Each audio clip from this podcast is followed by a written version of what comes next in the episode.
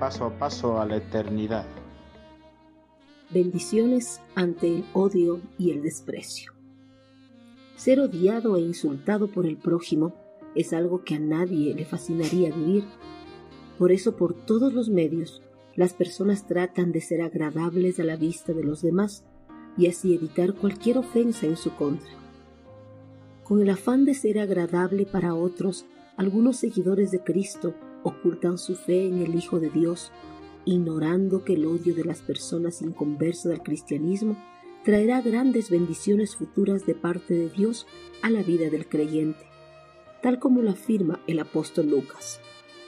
Dios los bendecirá a ustedes cuando la gente los odie o los insulte o cuando sean rechazados y nadie quiera convivir con ustedes. La gente los tratará así solo porque me obedecen a mí, el Hijo del Hombre. Lucas 6:22. Desde la época del Antiguo Testamento, convivir con los paganos no ha sido nada fácil para los hijos de Dios, ya que las personas que no reconocen a Dios siempre han buscado desacreditar o destruir al pueblo escogido. Los profetas fueron encarcelados, golpeados y asesinados injustamente, al igual el Hijo de Dios sufrió en carne propia este odio por parte de los inconversos, pues Jesús, durante su ministerio terrenal, fue insultado, golpeado, acusado falsamente e incluso asesinado. Esta clase de odio también padecieron los discípulos de Cristo. El odio de los paganos hacia los hijos de Dios ha sido una constante en la historia de este mundo.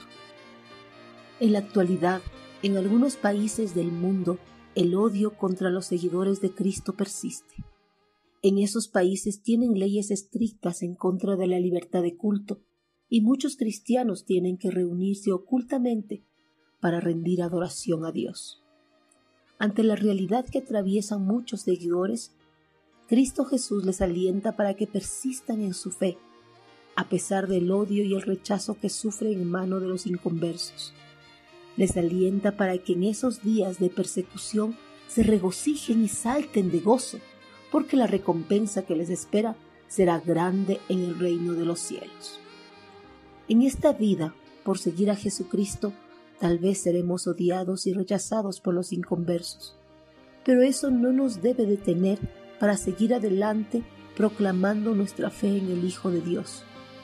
Por eso, si en algún momento sufrimos este rechazo, no debemos preocuparnos, ni tampoco angustiarnos por los que nos pueda hacer.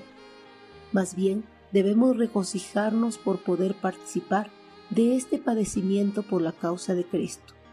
Además, debemos regocijarnos porque las bendiciones de Dios serán grandes para nosotros en el reino celestial.